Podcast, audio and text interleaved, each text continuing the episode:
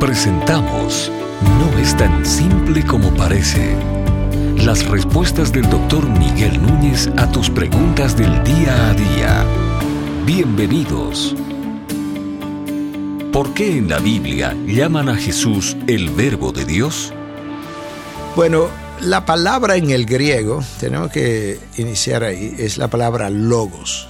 No verbo, sino logos. La palabra logos en la antigüedad era reconocida, vamos a comenzar en el mundo secular, en el mundo secular de esta manera. Filósofos como los estoicos pensaban que el mundo había sido creado por una fuerza, no un Dios personal, sino por una fuerza. A esa fuerza le llamaban logos. Entonces, para los filósofos estoicos, el mundo había sido creado por el logos. ¿Y qué era el logo para ellos? Era una fuerza impersonal. Eso por un lado. Por otro lado, la palabra o el vocablo, para no confundir ahora a los oyentes, el vocablo logos significaba la palabra. De manera que la mejor traducción al español debiera ser, y hay algunas que están así, en el principio era la palabra, y la palabra estaba con Dios y la palabra era Dios. Ahora volvamos al griego. Logos es la palabra en el original y la palabra la traducción. Los hebreos habían llegado a concebir a Dios y su palabra como una sola unidad. Y de hecho teológicamente así es. La palabra de Dios es una extensión de Dios. En otras palabras, cuando Dios habla, eso que Él habla es lo que representa su mente, su esencia, lo que Él es. La palabra es coexistente con Dios. Es como mi brazo. Mi brazo y mi cuerpo no están separados. Donde está mi brazo está mi cuerpo. En el caso de la palabra de Dios, donde está Dios está su palabra y donde está su palabra está Dios. De hecho, Dios nunca ha hecho nada que no sea por su palabra, literalmente. Dios creó el mundo como? Él habló y el mundo fue. Dios no tiene brazo para armar cosas, hacer cosas.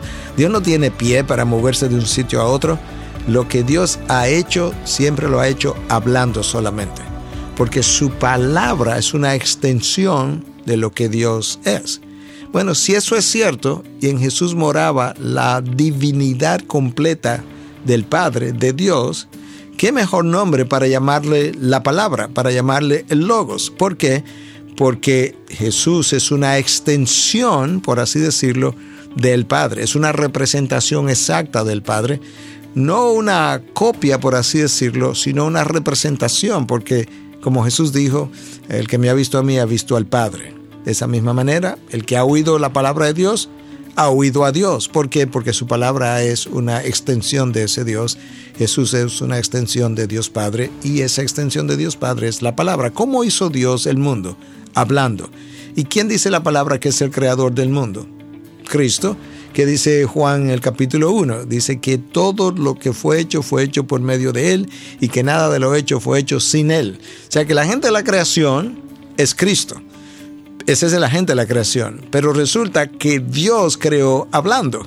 Entonces, si Dios creó hablando, que es la palabra, y Cristo es el agente de la creación, el nombre más adecuado es como la palabra, porque así fue que Dios creó el mundo. El mundo hebreo, entonces, para regresar, entendía que Dios podía ser llamado la palabra. De hecho, en uno de los targúmenes, los targúmenes eran la traducción de la Biblia al arameo. Entonces, cuando hablamos de un targumen, eso es una Biblia hecha en arameo. En uno de los targúmenes, llamado el Targum de Jonathan, dice en el capítulo 19 del libro del Éxodo que Moisés sacó al pueblo a encontrarse, oye como dice, con la palabra.